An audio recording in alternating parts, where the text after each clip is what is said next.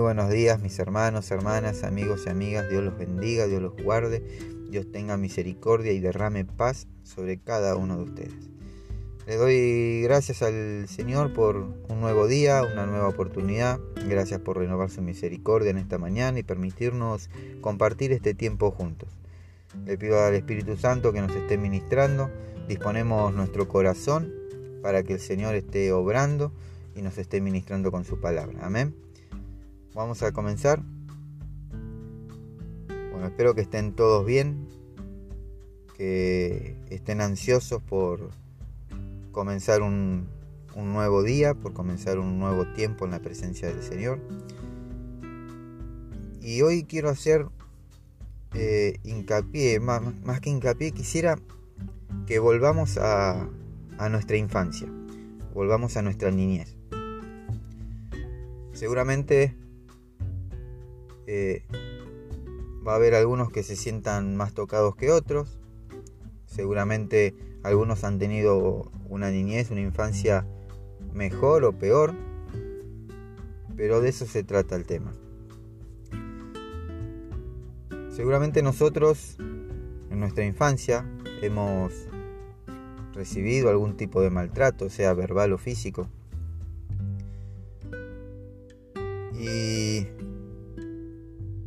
¿Cuánto de eso venimos acarreando hoy en día?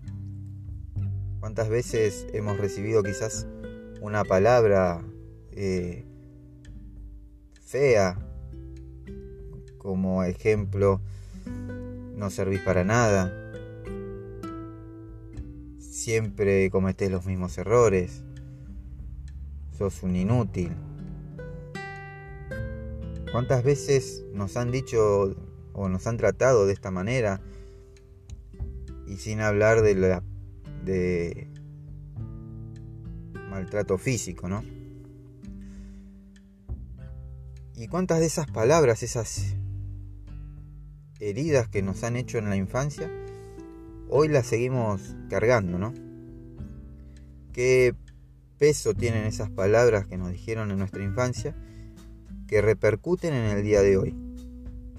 Y cómo nos afecta, cómo nos, eh, nos impide, cómo son un obstáculo para nuestro crecimiento, sea en lo espiritual como en lo personal. Eh, yo en mi caso, en mi caso he pasado por situaciones así, en las cuales me han privado de avanzar en muchos aspectos de mi vida, porque esas palabras que quizás recibí en el colegio o quizás en la casa, eh, me han me vuelven y me dan vuelta en la cabeza cada vez que quiero emprender algo y me impide seguir avanzando. Y hoy quiero que hagamos una actividad.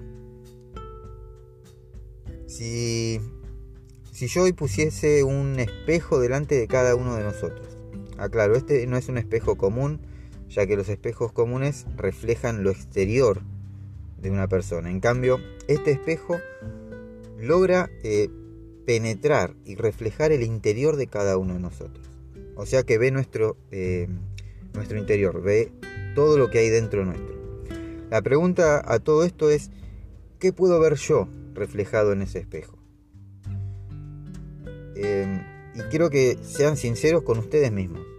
No quiero que me cuenten, sino que sean ustedes sinceros y que se sinceren con Dios, que abran su corazón a Dios. Quiero que cada uno de nosotros podamos de una u otra manera confesar lo que nos pasa y que está oculto en nuestro interior. Puede que lo que veas no te guste o te haga sentir mal, o quizás sea bueno lo que veas, pero es necesario sacarlo para que Dios comience a trabajar en nosotros. Mientras nosotros nos mantengamos en silencio eso nos va a seguir afectando, nos va a seguir dañando. Escuchad lo que dice el salmista David en el Salmo 32, versículo 3. Mientras callé, se envejecieron mis huesos. Por eso, mis hermanos y hermanas, es muy importante que podamos sacar lo que nos hace mal para que Dios comience a sanar nuestras heridas. Yo en mi caso estoy hablando de hace un tiempo ya, hace bastante, antes de conocer al Señor, eh, veía soledad, tristeza, fracaso en mi vida. Pero cuando conocí y entendí lo que Dios dice de mí, cuando vi la identidad que Dios me había dado, todo comenzó a cambiar.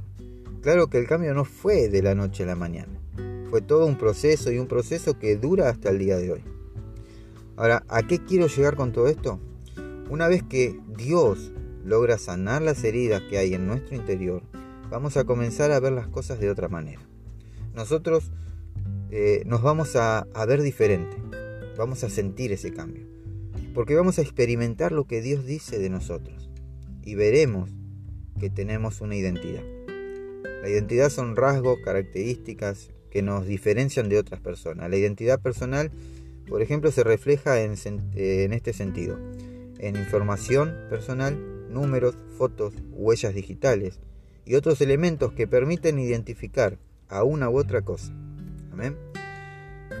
Eh, cuando hablamos de identidad, hablamos de quién somos y a quién o a qué pertenecemos.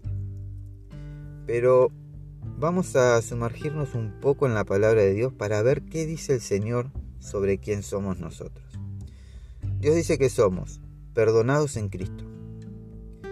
Dice que somos libres en Cristo que tenemos un valor para Dios, que somos fuertes en Cristo Jesús, que somos amados y somos amadas, pero principalmente que somos hijos. Amén. Y somos hijos gracias al amor de Dios que nos compró a precio de sangre. La sangre del unigénito Hijo de Dios, quien sufrió el castigo por nuestros pecados, por nuestras rebeliones. Y gracias a su sacrificio hoy podemos hallar vida nueva en Cristo Jesús. Hoy tenemos identidad de hijo y podemos clamar Abba Padre.